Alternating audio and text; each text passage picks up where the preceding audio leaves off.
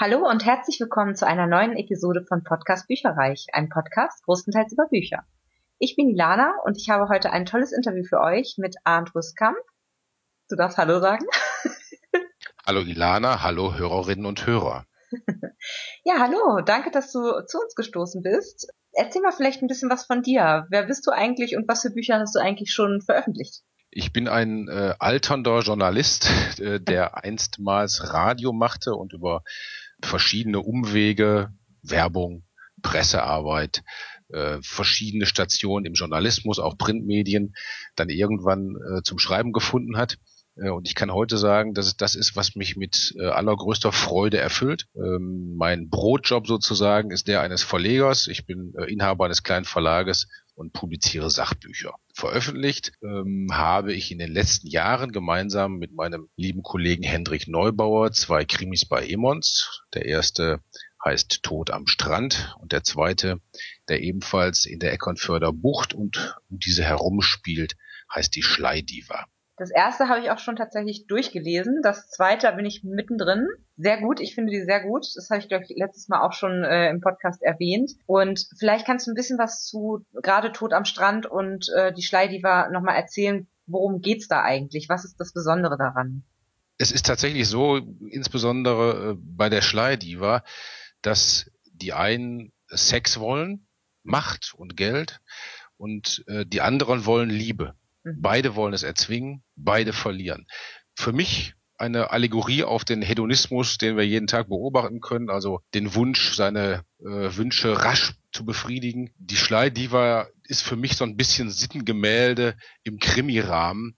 Äh, und, und die Galerie steht an den Gestaden von Schlei und Ostsee. Eintritt übrigens 10,90 Euro für beide Bücher. Also es ist der Versuch, der Gesellschaft einen Spiegel vorzuhalten. Finde ich auch sehr gut gelungen, muss ich sagen das ist ja sehr ungewöhnlich, ne? So ein, ich äh, weiß noch, gerade bei der Schleidiva, da klebt so ein fetter Button irgendwie Erotik drauf und oben drüber steht aber irgendwie Küstenkrimi, meine ich. Das ja. ist ja eine sehr ungewöhnliche Kombination, erotische Krimis zu schreiben.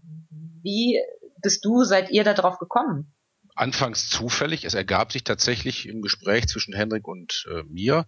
Jetzt könnte man beinahe vermuten, es sei Programm. Irgendwie Sexualität schon, ja. ist, ja, also Sexualität ist ein Grundbedürfnis. Äh, ich finde, an ihr lassen sich äh, psychologische Phänomene gut darstellen äh, und mitfiebern und mitreden kann auch jeder.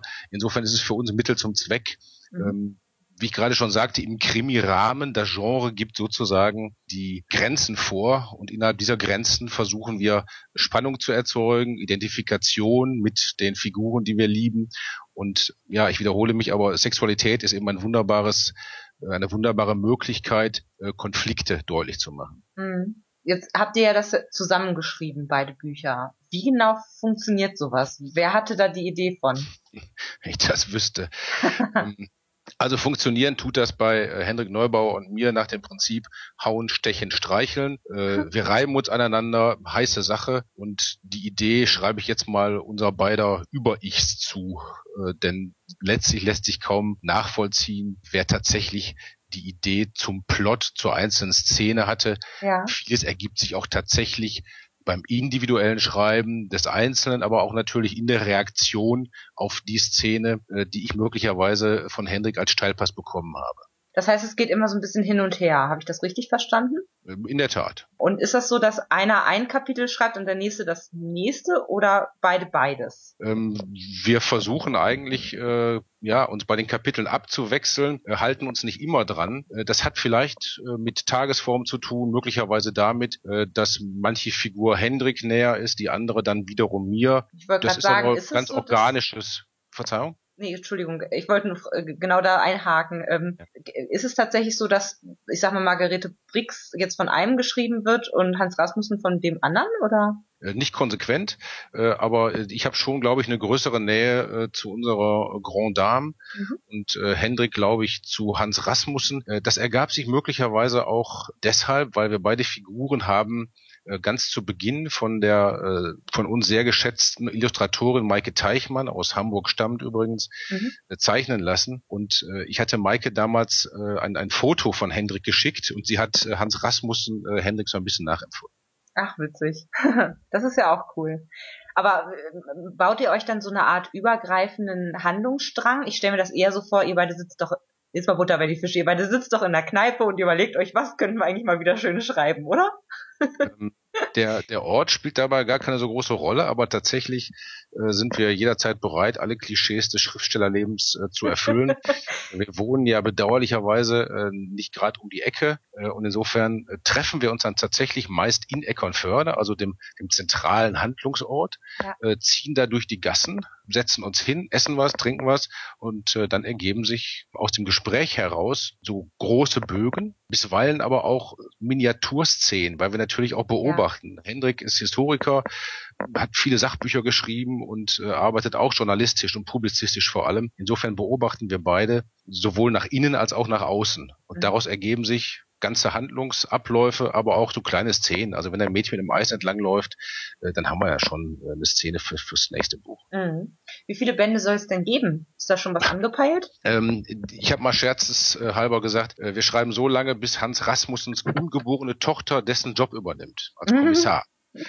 Und äh, im äh, letzten Buch gab es bereits äh, einen Disput zwischen Hans Rasmussen und seiner Dauerfreundin Marlene, die eigentlich gern ein Kind möchte. Äh, Hans ist nicht ganz so begeistert. Mal sehen, was dabei rauskommt. Okay.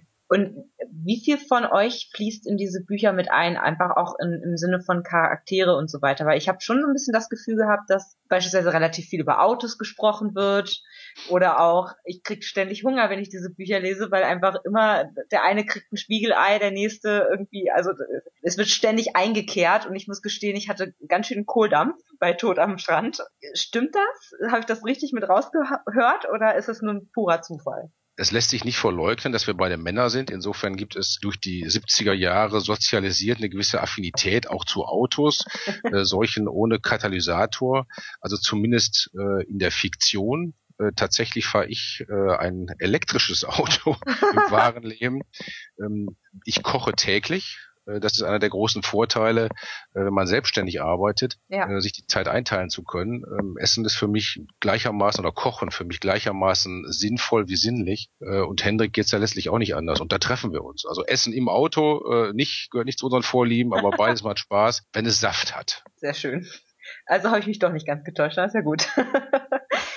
Wie ist das denn bei welchem Charakter in den Büchern steckt eigentlich am meisten Herzblut drin? Du hast vorhin schon so ein bisschen anklingen lassen, ich sag mal, wer das Lieblingskind von wem ist. ist das so, dass, dass es bestimmte Charaktere gibt, wo man einfach sagt, vielleicht auch überraschend, oh, das war also jetzt ich behaupte, wir lieben sie alle, die haben äh, alle ihre Eigenheiten. Äh, müsste ich mich entscheiden, würde ich mich tatsächlich für Margarete Brix entscheiden. Vor ihr fürchte ich mich auch ein bisschen. Äh. Sehr schlau, unsere Maggie. Eine tolle Frau, äh, so wie ich es mir wünschte, als Mann zu altern, hat Margarete Brix es als Frau geschafft. Ein mhm. tolles Vorbild, wie Frauen überhaupt Vorbild sind. Sehr gut. Das ist ein Spruch, den ich mir direkt aufs Kissen sticken werde. Kann ich auch übernehmen im Zweifelsfall. Sehr gut. Und wer würde beispielsweise Margarete Brix oder auch Hans Rasmussen spielen, wenn das Ganze verfilmt werden würde? Kenne mich so schlecht aus, was Schauspieler angeht. Ähm, also Hendrik würde selbstverständlich Rasmussen spielen, das übernimmt er dann selber. Äh, ich zöge mir das Hütchen von Margarete Brix auf. Charlies Tante an der Ostsee gewissermaßen. Also so. Wobei, ich könnte mir äh, die ja ganz wunderbare Senta Berger auch durchaus vorstellen als Margarete Brix. Mm, okay, interessant. Ich ja, passt jetzt so nicht mit der Zeichnung überein, aber äh, Senta Berger hat, ähm, eine, wie ich finde, als Schauspielerin äh, eine große innere Wärme, mhm. ähm, vermittelt aber in manchen Rollen gleichzeitig äh, diese, diese blitzgescheite Distanz. Mhm. Finde ich gut. Das würde zu Maggie gegebenenfalls passen. Ich werde sie mal das passt, das passt sehr gut. ich drücke die Daumen. Danke. Ich habe mitbekommen, dass innerhalb der Romane wird ja ein, wie nennt ihr es, Gamprix oder Grand Prix? Gar oder? Fall, also keine Anglizismen. Es ist natürlich der Gumprix mhm. äh, in Anlehnung an den Grand Prix, also die Formel 1. Ja. Und äh, Gum äh, ist natürlich äh, die Abkürzung für Gummi. Ja, Gummibootrennen.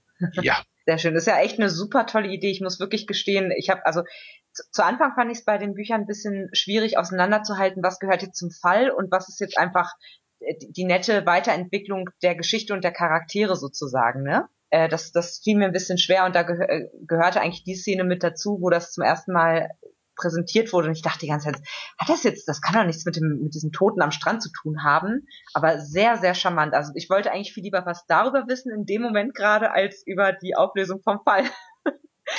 Ehrlich gesagt. Ich behaupte, wir sind damit relativ nah am Leben, denn Ja. äh, die Polizisten aus meinem Freundes- und Bekanntenkreis äh, ermitteln nicht etwa 24 Stunden, äh, Ich sondern finde das auch was Besonderes. Also das Ja, habe ich haben- bisher in keinem anderen Krimi so gelesen und fand das echt gut, weil es einfach nicht so eindimensional ist. Es passiert halt immer noch mal links und rechts was. ja, also wie im echten Leben. Ja, genau. Aber wie, wie ist das zustande gekommen, dass der jetzt wirklich aufgeführt wird? Also ich saß an der Schlei in meiner Wahlheimat aufs Wasser äh, guckend, schreibend, zack.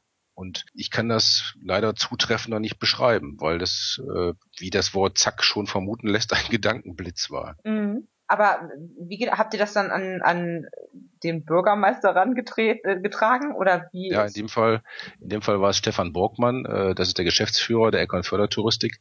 Ja. Und ich bin hin und dachte, mehr als rausschmeißen kann er mich ja nicht. Ja. Ähm, wie ich überhaupt dafür plädiere, mit viel weniger Angst zu arbeiten und zu leben. Und er fand das gleich gut. Und äh, ganz ehrlich, das Gefühl, die, die Menschen jetzt im Eckernförder zu ha im Hafen zu sehen mit den Gummibooten, ist richtig geil.